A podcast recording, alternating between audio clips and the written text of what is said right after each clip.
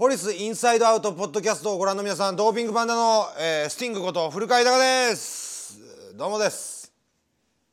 いつぐらいですかね？高校生か中学生ぐらいだと思うんですけどね多分ね。洋楽に興味持ったぐらいの時かなとは思うんですけど。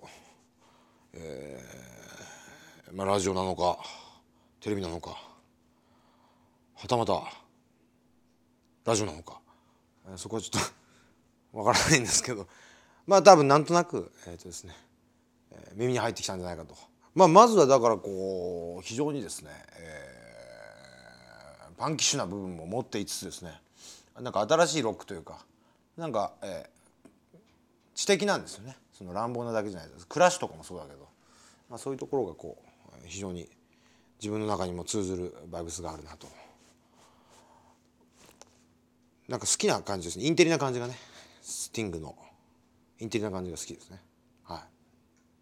非常にですね、えーポリスというバンドなんかねドーパンとこう似たような、空気をね僕は感じてるんで、えーどういうね盛り上がりが当時